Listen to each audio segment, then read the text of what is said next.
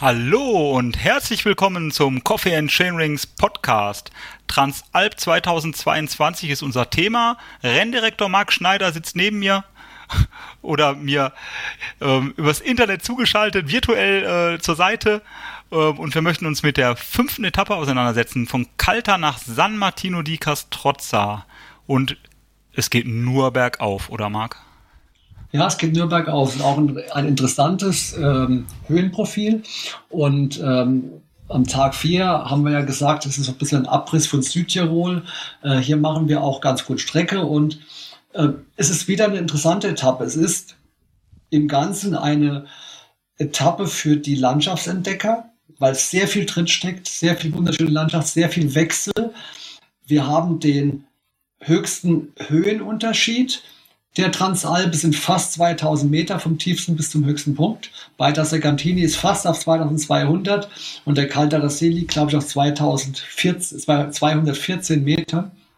Und ähm, ist alles drin und spannend. Der ähm, Landschaftswechsel ist spannend. Wir sind da unten im Etschtal, wie gesagt, in den Weinbergen geht's los in Kaltern. Weiter unten hat man mehr Apfelplantagen am Kalterer See, fährt dann rüber auf die andere Seite und klettert von Neumarkt hinauf in Richtung Val di Fiemme, das Fleimstal. Hat man schon mal bei der Transalp 2014 und 2017, glaube ich, müsste ich nachschauen, den Anstieg. Auch der ist spannend, weil es geht die alte Bahntrasse der Fleimstalbahn, die nicht mehr geht, äh, führt da hinauf zum Passo San Lugano und da, wo im Höhenprofil Viadukt steht, macht diese alte Bahntrasse so eine, so eine Öse, so eine fast 270 Grad Schleife. Üb überm, ähm, Etschtal mit wunderschönen Blicke über die Weinberge, übers Tal. Das ist echt ganz schöne Szenerie.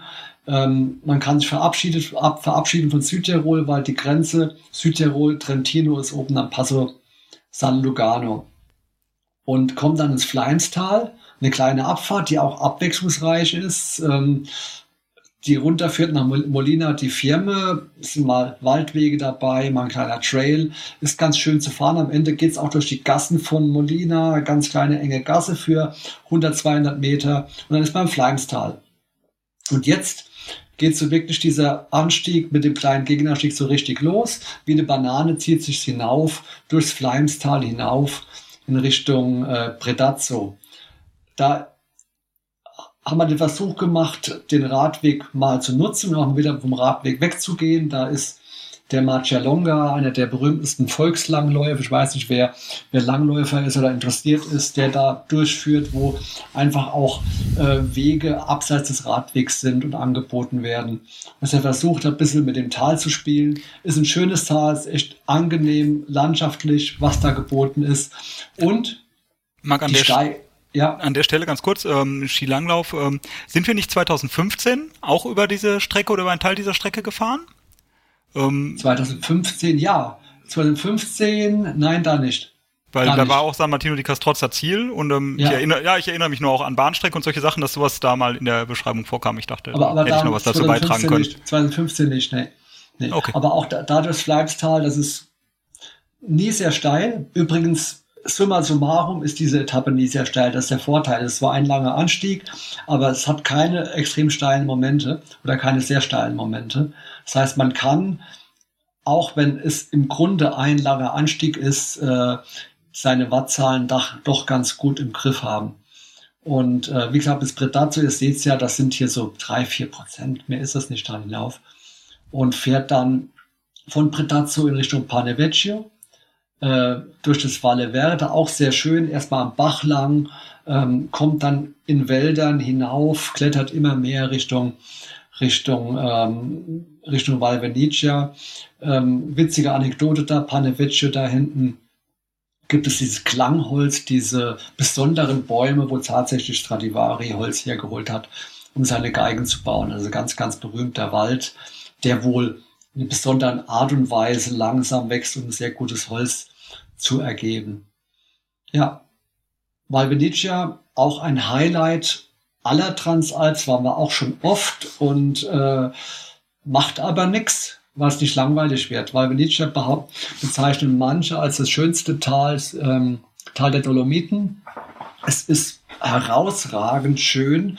Es ist ein Amphitheater, was sich so vor dem Pala di San Martino aufbaut. Die, die Berge stehen über dir, ganz fett, die Spitzen ah, ja. vor dir.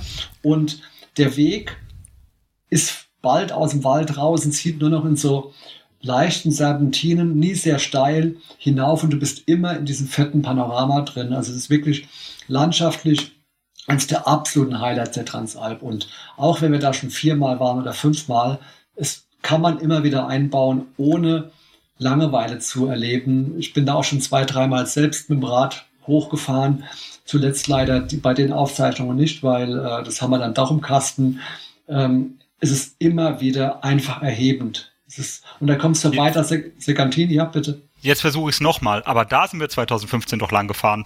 Da bin ja. ich mir doch ziemlich sicher, weil ja. da gab es das Gewitter und dann äh, ein Passerolle ja. nachher runter.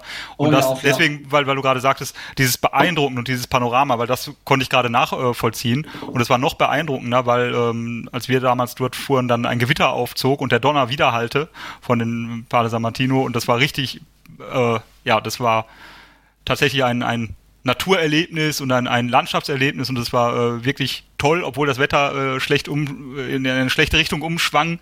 Ähm, das war, ähm, das ist wirklich ein, ein wunderschöne, eine wunderschöne Stelle, ein also wunderschönes also es, Tal. ist erhebend. Ja. Bei, bei der Segantini ist eine Panoramahütte vor der Cima Vezzina, das ist der, der Eckpfeiler äh, dieser Gebirgsgruppe. Ich glaube sogar der höchste mit fast 3200 Metern und äh, an diesem Eckpfeiler kommt man praktisch raus und fährt um diesen Eckpfeiler herum in Richtung San Martino di Castrozza. Erstmal eine Schotterabfahrt, später ein Stück Straße und dann der Rest runter nach San Martino. Das ist immer echt schönes Mountainbiken. Und es kann sein, dass die, dass dann deine Version war oder deine Teilnahme, als wir irgendwann diesen Trail sperren mussten, ja. weil da Sturz, Sturzbäche runtergekommen sind. Genau, das war's. Ja, ja. ja. Aber hoffen wir mal, dass diesmal keine Sturzbäche runterkommen weil äh, der macht echt Spaß zu fahren. Ja, schöne Trails, so die, die Straße ab. Also ihr schuldet mir den, als ich da angekommen bin, 2015 war er schon gesperrt. Ja, das muss was waren, werden dieses Es waren immer fahrbar, die Leute, es waren keine schweren Stürze, aber die Leute sind einfach ausgerutscht, ja, weil da ist ein Sturzbach runterkommen, es waren immer fahrbar. Und da haben wir das zumachen müssen. Und äh, ist echt spaßig zu fahren. Die Einfahrt nach San Martino rein, auch der Ort selbst, hast du ja auch erlebt damals, äh, liegt auf ja, 1500 Metern, recht hoch und vor diesen Bergen. Es ist begeisternd. Ich mag die Landschaft dort sehr, sehr gern und es ist immer wieder schön, da anzukommen. Ja, da freue ich mich auch schon sehr drauf. Auch den Ort mal bei besserem Wetter zu sehen, weil das war, als ich das letzte Mal da wirklich nicht schön, das war im Hagel. Obwohl abends wird es, glaube ich, wieder besser. Ja. Aber ja. Ähm, drücke ich dir die Daumen. Tolle, tolle Etappe ähm, ich vermisse, außer diesen letzten Trail, vermisse ich ein bisschen so die Single-Trail-Orgie. Ja, die, das, ähm, ist, das, das ist die Landschaftsetappe. Definitiv. Diese ist die Landschaftsetappe. Ja, aber die lohnt sich, das haben wir ja beide schon festgestellt. Ja, ja, ja. 93 Kilometer, 2500 Höhenmeter, 4 von 5, ähm, bietet die Möglichkeit, sich für die sechste Etappe, die ich schon vorab als legendär bezeichnen möchte, äh, nochmal vorzubereiten. Und darauf kommen wir beim nächsten Mal zu sprechen. Das war Etappe 5. Vielen Dank, Marc Schneider. Sehr gern. Vielen Dank fürs Zuhören, liebe Zuhörer. Ähm, demnächst besprechen wir Etappe 6 hier an dieser Stelle. Ciao.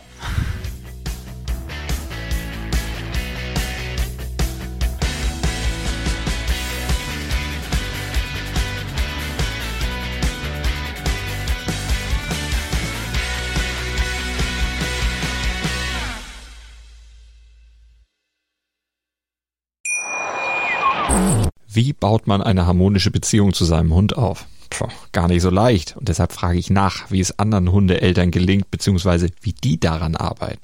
Bei Iswas Dog reden wir dann drüber. Alle 14 Tage neu mit mir, Malte Asmus und unserer Expertin für eine harmonische Mensch-Hund-Beziehung, Melanie Lippisch. Iswas Dog? Mit Malte Asmus. Überall, wo es Podcasts gibt.